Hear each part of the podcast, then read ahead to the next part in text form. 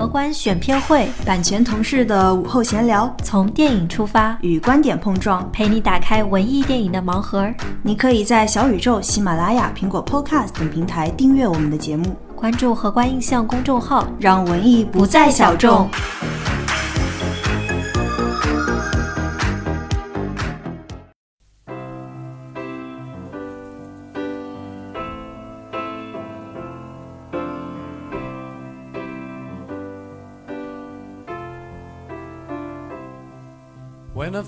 Myself in times of trouble, Mother Mary comes to me, speaking words of wisdom, let it be.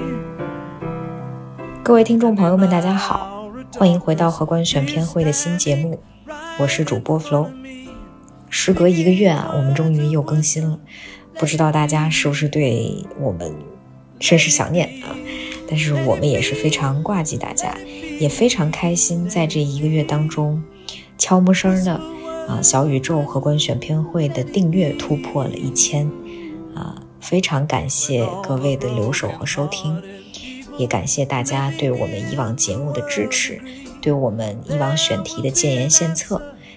呃，也希望在以后的更新当中遇到更多志同道合的影迷，我们一起走进电影艺术，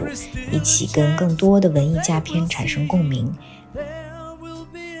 那在停更的这一个月当中，我们忙了点什么呢？其实，呃，整个荷官的团队都在致力于做一个小项目。这个小项目的名字叫做“戛纳夏夜解暑人生”线上影展。啊，这个影展呢是由法国驻华大使馆、优酷、淘票票和荷官印象联手一起举办的。我们挑选了六部非常值得分享的戛纳系的电影佳作。然后在每一部电影进行线上展映之后，也邀请了一些行业内外的重磅嘉宾进行了映后的分享和对谈。那我们这次选了六部电影，分别是《我的国王》《流浪的迪潘》《地球最后的夜晚》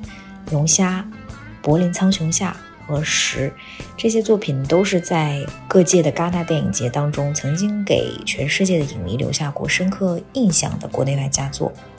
而且大家熟悉的导演、编剧、电影学者、影评人、作家，也都做客了这六部电影的映后环节，与影迷们在线下或者线上畅谈了影像的本体，以及我们发散开去的一些意蕴之美。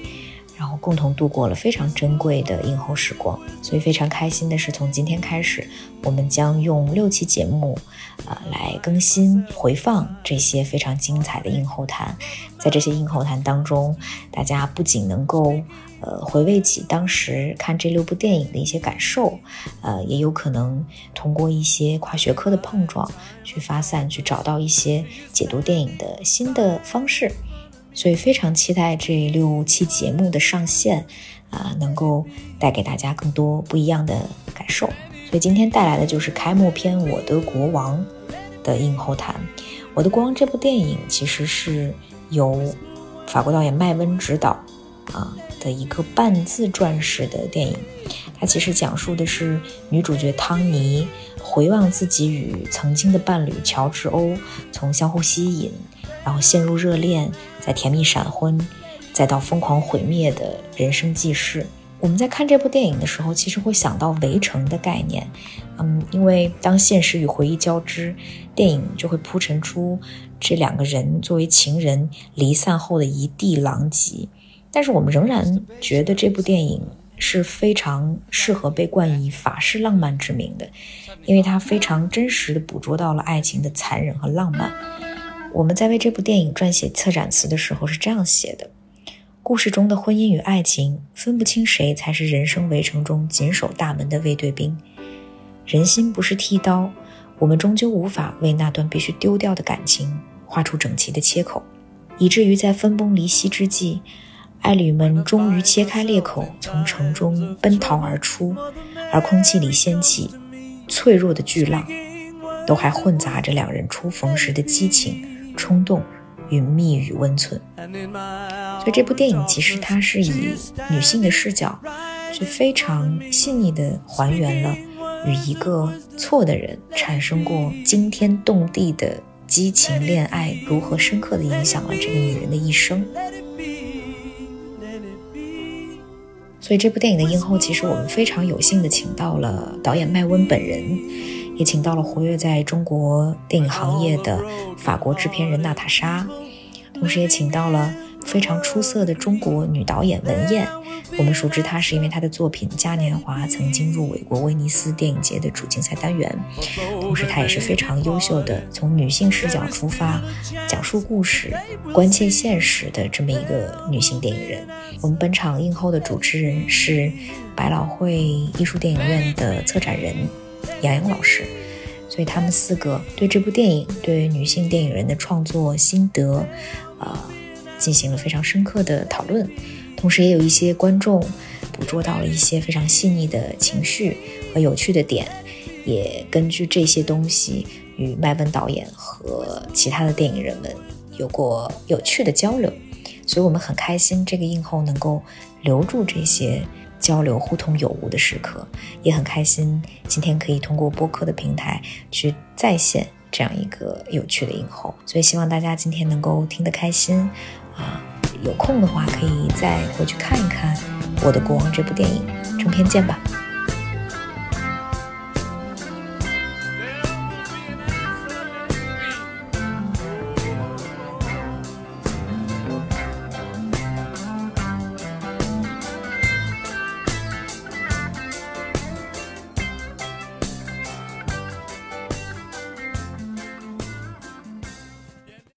呃，各位法国场的观众朋友，各位线上优酷线上的观众朋友，然后各位呃未来会用回放的形式，然后观看今天这场映后交流的网友们，然后各位来宾，然后我身边的文燕导演，然后还有我们今天会通过网络线上形式，然后跟大家进行交流的麦温导演，还有我们一位惊喜嘉宾，呃，资深的电影制片人娜达莎·德维列女士。然后我们今天参加的是由法国驻华大使馆、优酷、好票票，还有和观印象一起联合主办的第三届戛纳夏夜接触人生的线上影展活动。那这个活动呢，今年也是成功举办到了第三届。然后今年我们也是会从四月二十四号到二十九号，然后会给大家带来一些非常精彩的影片的放映，以及非常有资深的各呃各路的非常资深的电影人们跟大家进行这个映后的分享。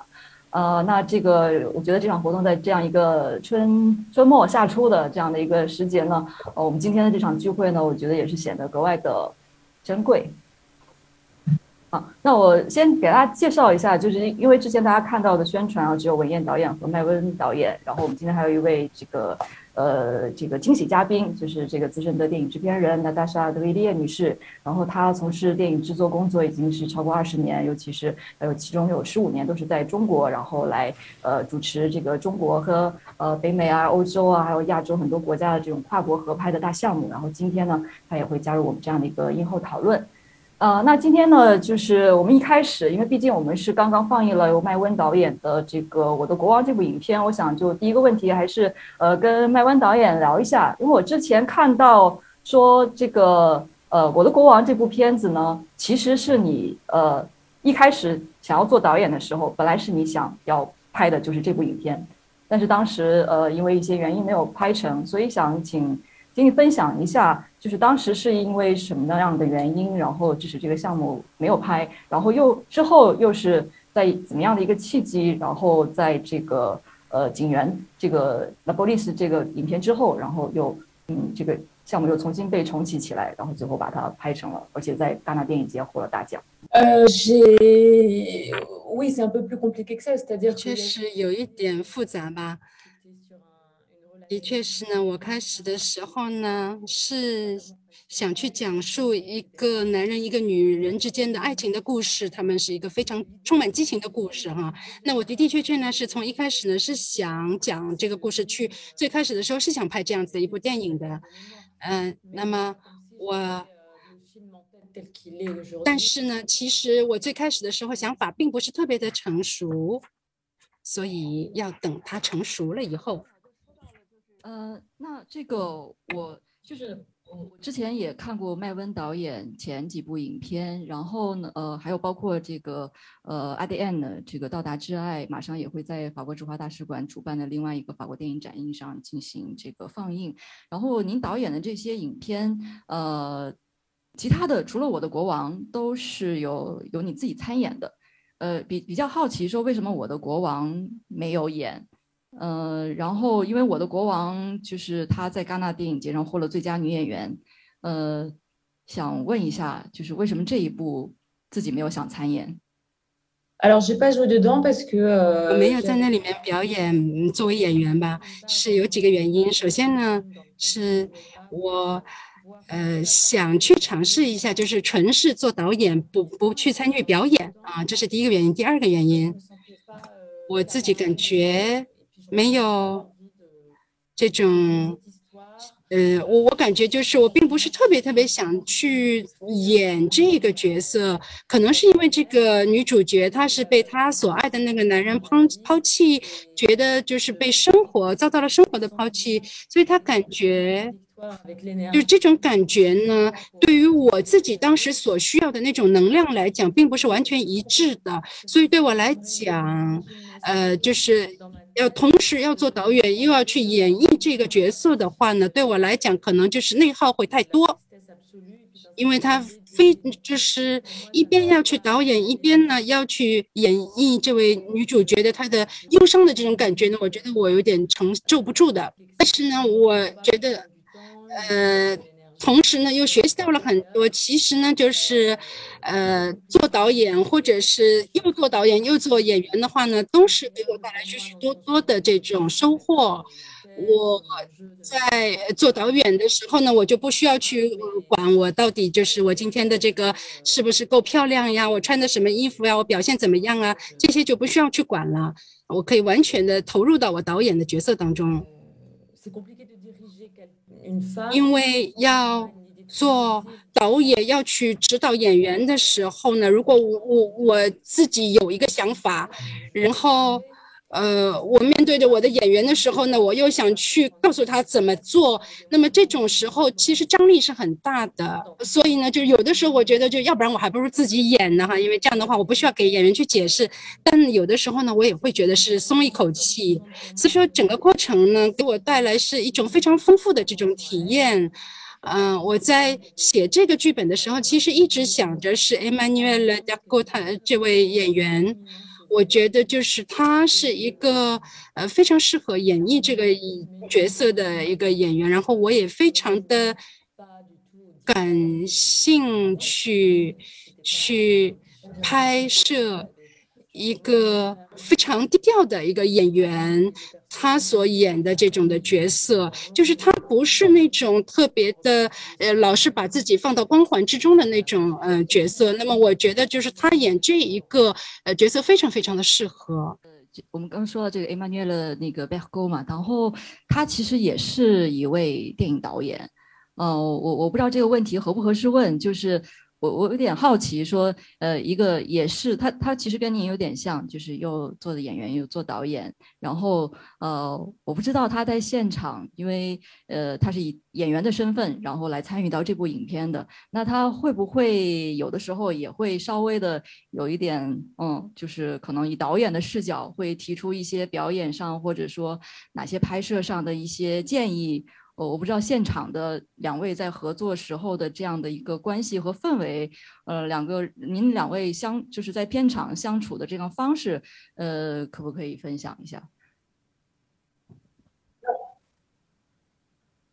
？Non, non, chaque chaque rôle était défini. Elle était là comme actrice. 我们两个人分。功很清楚，我是导演，他是演员，非常的清晰的。我在我的导演的工作当中，我不会去问他的这个，就是在导演这方面的，呃，就是去去跟他要他的经验，去要这个建议。然后他自己的话呢，就是也是完完全全的去做他的演员的本职的工作，然后就要吃得好，睡得好，然后呢，各种各样的就是该做的事情呢，他自己去做好。他要拍他的电影的话呢，是他进入他的宇宙当中；然后我要拍我的电影的话呢，我就有自己的一个小宇宙。我感觉不需要去去听取他的意见呀等等的，所以每个人都是各司其职。呃，那我拍我的电影的话呢，我有我的想法，我的宇宙，我当然我的这个宇宙不一定是完美的，其实它很简单。对我来讲呢，经常就是手持摄像机，然后呢有这种就是非常呃简单的这种视角，然后呃我去指导演员，我不会用一些特殊的这种视角去拍，我会。就我不会做一些复杂的这种的呃导演的工作，那么就因为这个事情本身就已经够复杂了，所以我不会把事情搞得更复杂。一般来说，摄影机在嗯更多的是处在一个观察的旁观的这样的一个视角，然后但是你的影片，尤其是前几部，麦温或者说一个演员麦温或者说那个角色麦温，他会带着一个。摄影机进入镜头之内。Non, je fais sur deux films, mais j'en ai fait cinq. Il il n'est pas toujours question. 拍了五部电影，嗯，我感觉就是。我我最开始的时候是拿着我的这个摄影机进入到我的这个电影当中的，但是后面没有。我最开始的时候呢，是前两部电影里面是有这种感觉的，但后面并没有。但而且呢，我当时这么做是因为就是电影本身的剧情有这种需要。我来回答一下第二部分的问题哈，呃，制片人的话呢，我们就完全不会去呃决定，就是有一个提前的设想，到底他导演的这个视角应该是哪样的。我们自己的话呢是不会去呃介入的哈。另外呢，我想做一个小小的补充，您开始的时候说的呃。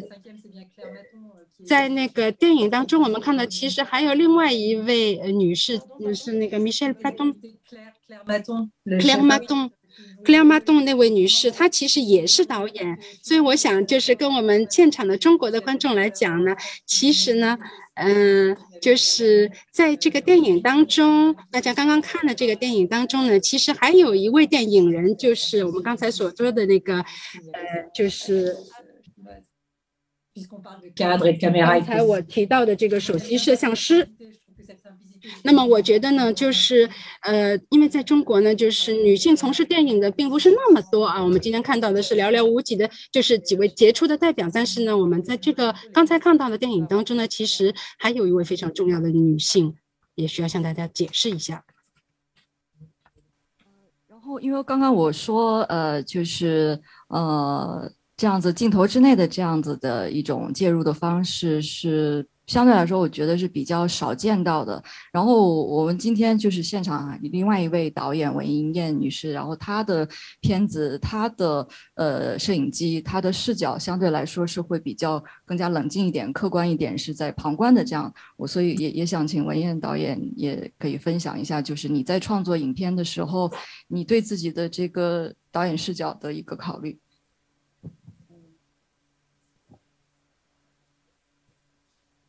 呃，听得见哈，对，嗯，其实拿嘉年华做个例子，嗯，因为我们涉及到的是一个很严肃的社会议题，嗯，关系到少女性侵的问题，嗯，这个话题在中国，其实在当时，在我在写剧本的过程中，它其实是很少被提及的，嗯，整个社会对这个问题是处在一种。几乎是沉默的状态，所以，所以这个其实很大的影响到我，我选择一个视角，我怎么去讲述这个故事，嗯，因为可能是，就是除了这个些事件本身，它的这个，他他遭遇到的这样的一种沉默的对待，可能是当时我觉得更加触目惊心的东西，所以，嗯，所以我觉得，首先这种表达它必须是。克制的，嗯，它是关怀的，但是我们不能是那种入侵性的，因为过多的渲染，嗯，可能都会破坏这个事情的真相，嗯，破破坏我们对这个整个这样的一种社会对待这些问题的一种态度的，呃，一种正确的认识，所以。所以我会选择一种相对冷静客观的一种方式。嗯，那具体到拍摄，那我会希望这个视角，呃，这个电摄影机其实就是我的眼睛，我们的眼睛，观众的眼睛，它可以离这个这两个女孩很近，但是它可能很难触摸到她们，它就是在旁边像一个守护天使一样去看着她们。嗯，可能这个是我们作为旁旁观者最起码可以做到的一种一种关怀，一种理解。和一种认识和了解他们，所以这个是当时呃做这样一个决定的一个最主要的原因。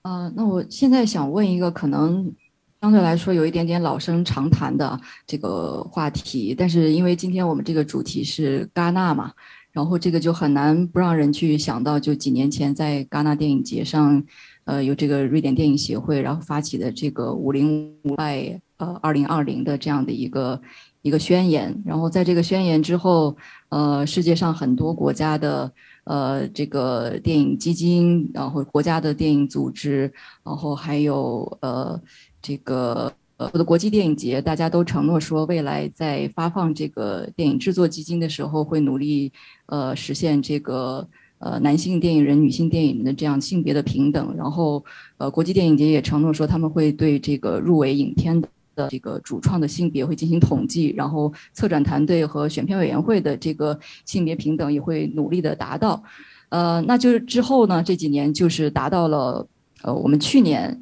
可以算是一个某种程度上的一个一个井。就是从戛纳电影节、然后威尼斯电影节，然后美国的奥斯卡，这个最佳影片、最佳导演都有女性电影人获得。嗯，我想，因为各位都是身处在这个电影工业当中，呃，我想请大大家谈一谈，就你们觉得这样的一个。算是这个女性电影人创作力的这样一个爆发，是不是直接的得益于这样的一个一个选一个政策？呃，或者说这样的一个结果是是不是由制度上，呃，这种制度上的呃这个必要性是不是存在呢？外文导演先来分享一下吧。呃，moi vous savez concernant le 对我来说。在男女平等方面，我其实可能并不是特别在意这些。我其实脑子里想的可能并不是我的性别是男还是女，所以我其实并不太愿意为女性发声。其实我只是一个导演，我的身份并不是说我要强调女导演，所以对我来说，女权运动并没有。并不是应该一直把女性当做受害者来看。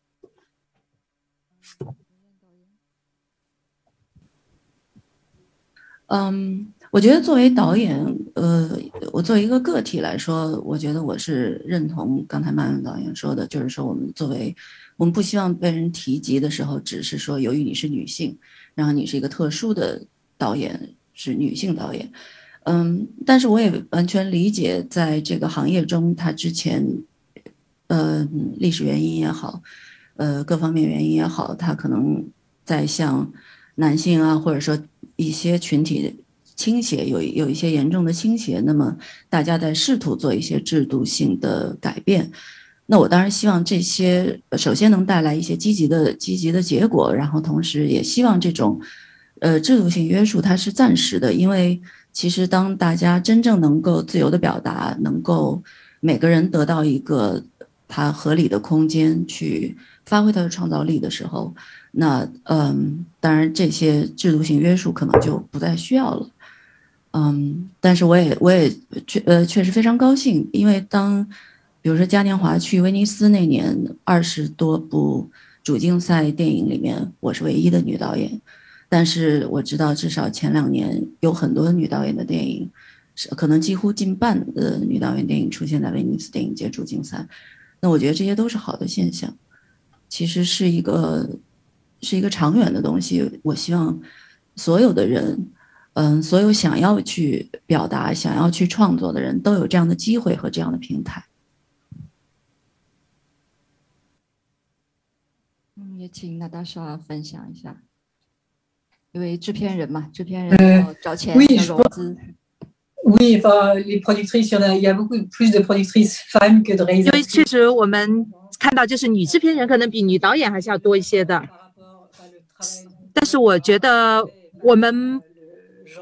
应不应该根据这个人的性别来判断他的作品的质量。但是呢，我们看到在戛纳电影戛纳电影节上，确实我们是在呼吁更多的男女平等，男性和女性导演的出片一样多。而今年的官方的竞赛单元当中，我们看到加入了更多的女导演的影片，所以这其实是一个很时事的话题。现在大家都在讨论，我们其实也需要去推动，让更多的女性能够在电影界崭露头角，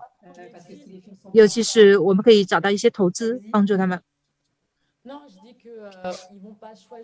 但是我想，其实其他们并不会在主竞赛单元因为是女导演而选择他们的片子，而是首先是我们需要有好质量的影片。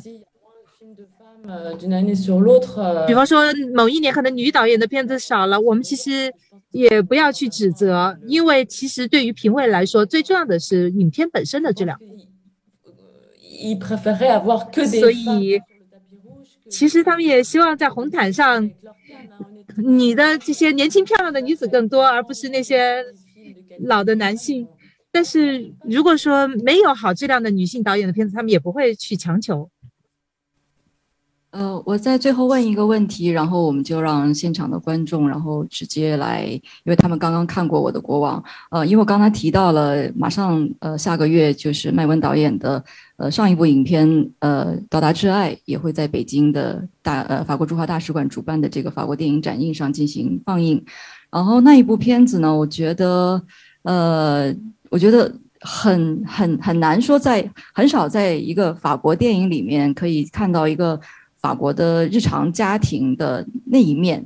呃，通常我们就是呃，如果亲人死了，然后下一个镜头可能就是会非常庄严肃穆的，然后在一个很很很优雅的一个墓地上，然后很少会让我们看到之前发生的那些事情，呃，然后在麦温导演的这个镜头下面，我们发现啊，其实全世界的这个家家庭里面的这个一地鸡毛都是很相像的。呃，然后我我我发现这个影片呢，其实也是跟麦文导演他自己的这个呃个人的家庭的这些经验也是有关系的。呃，我我我自己我我会觉得说看麦文导演的影片是会有点有点疼有点痛的，就是这个痛可能一方面是有点痛苦，另一方面又会觉得是很很痛快的。呃，我我我想斗胆问一个问题，就是麦温导演，你觉得做电影对你来说，某种程度上也是一种疗愈的过程吗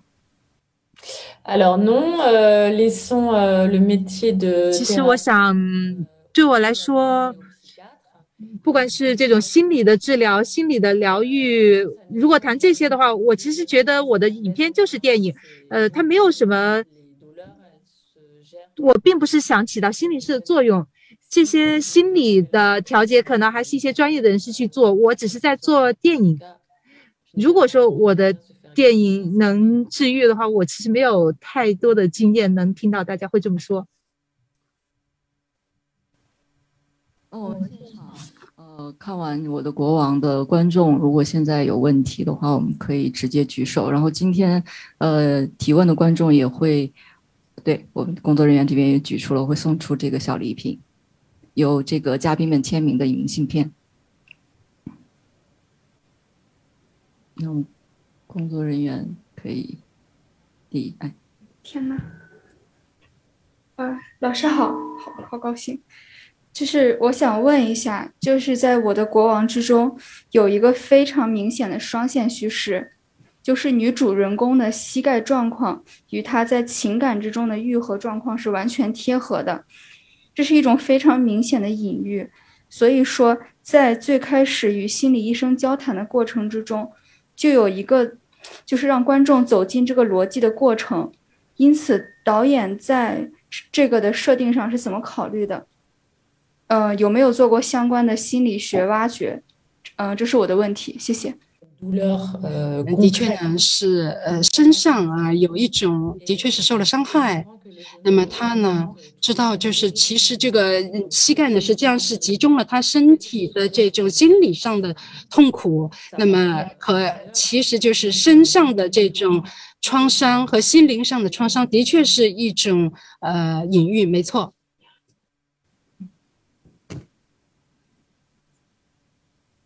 呃，你好，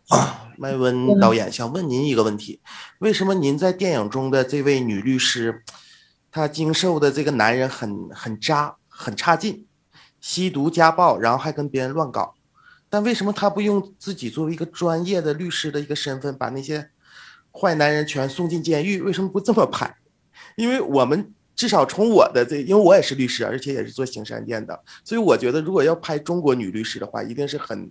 很革命的、很坚毅的女生，一定是要把这些坏男人全抓走，给他们判个死刑是最好的。当然，可能 法律上有些障碍啊。这为什么法国在拍的过程中，我怎么觉得没有那种革命、那种浪漫了，反而显得女生有点弱势呢？特别是。刑辩律师这个角色会变得弱势，这就是我理解不了的。他不应该很强势吗？应该给这些坏坏的男人全打跑，这不是应该是法国女性的这个，就是应该演出这种味道吗？好，我就这问，就这个问题。呃，là je sais pas trop quoi dire。不知道怎么回答您这个问题啊？我感觉。有很大的文化的差异，不知道他为什么不去报复，为什么不这么做，不那么做啊？我不知道的，这位先生。嗯，我我的这个故事就是这样子写出来的。爱情故事当中往往是这样的，有爱也有恨，所以人们会受到伤痛，会受到创伤。嗯，也许就是您是替他难受，然后想希望他能够去报仇，把这个男性呢去惩罚他。但是我觉得，其实他已经以他的方式在惩罚对方和为自己报报仇了。不知道，嗯，各位对于电影或者是中国的这个独立电影有有呃，可以就是跟我们说一下对中国的独立电影有什么看法？比如说，在戛纳电影节上曾经看到过的中国的，呃，独立电影，您在戛纳电影节上有看到过吗？是的，在戛纳或者是整个法国啊，我们看到不少的中国电影。我觉得我看了贾樟柯的所有的电影，张艺谋的。我名字啊，我不一定能够说的对。呃，我呢还是非常的喜欢，经常去看。这边还有问题。啊，你好，我刚才一直看这电影的时候，就是有种挺虐心的感觉，然后有点这个情绪还没有出来。想问一下，就是导演，就是之前您好像第一部是好像也最早很想拍这个电影，但是因为可能说做没准备好啊，或者说有些还想想的更成熟一些。就这个电影，您当时是怎么吸引到您的？就是您特别想拍这个，以及后来您是觉得怎么就已经，比如准备好了？从什么方面您觉得就是已经思考的，比如更成熟了？这些方面您能简单的分享一下吗？谢谢。呃，je me suis senti mûr pour le réaliser。什么时候成熟了呢？我觉得就是第一次想法产生以后的十多年之后，我最开始。是在零五年开始的拍摄电影，然后我的国王呢是一三年去拍的，中间呢大概隔了十年。我当时觉得自己准备好了，主要是因为有足够的经验了，所以我就去拍了。嗯，但是没，其实并没有特殊的事件，嗯，就是让我忽然之间促成了这件事情，并没有。各位导演好，娜塔莎制片人你好，我有一个问题想问文彦导演，就是嗯，这个这个电影您回归到一个观众的话，您看完这个电影，您对他有什么感受？呃，然后如果作为导演的话，又有什么不同的角度和理解？就是这两种身份，呃，去解读这个片子的话，您有什么想对观众去去去表达的？嗯，谢谢。觉得，嗯，我觉得麦恩导演他。捕捉到很多生活中的细节，他，嗯，把一个很复杂的情感的历程呈现在我们面前。嗯，两个人物都是复杂的，就是像刚才那位观众问的问题，它不是那么简单的，呃，谁伤害了谁，谁要去报复谁这样的一种关系。其实，嗯，可能这是确实是一种很现实的一个一个状态，就是说，嗯，我们可以去爱的身不由己，然后虽然也许理回归理性，你会觉得这个不靠谱，但是确实它没有一个很好的答案。嗯，所以嗯，我觉得就这个电影的代入感还是很强，然后两位演员的表演都非常出色，女演员、男演员，我觉得他们都把这两个人物，呃，演得活灵活现，让人很很相信他们。嗯，所以我觉得总的来说，这就是我的我的感受吧。嗯。好，那我们今天这个映后的时间正好也差不多到了，然后我们非常感谢我们今天所有的嘉宾啊，导演，还有这个娜塔莎麦文导演、文彦导演抽出时间来跟我们进行这场比较很珍贵的线上交流。那这个戛纳夏夜结束人生的这个线上展映活动啊，接下来还会。呃，一直到二十九号之前，还有很多场放映，还有很多场的活动，希望大家关注。然后可以具体的这个信息，我们可以在这个荷官印象的这个官方公众号上面可以查到。呃，那再次感谢各位，然后我们呃今天的活动就到此为止，谢谢各位。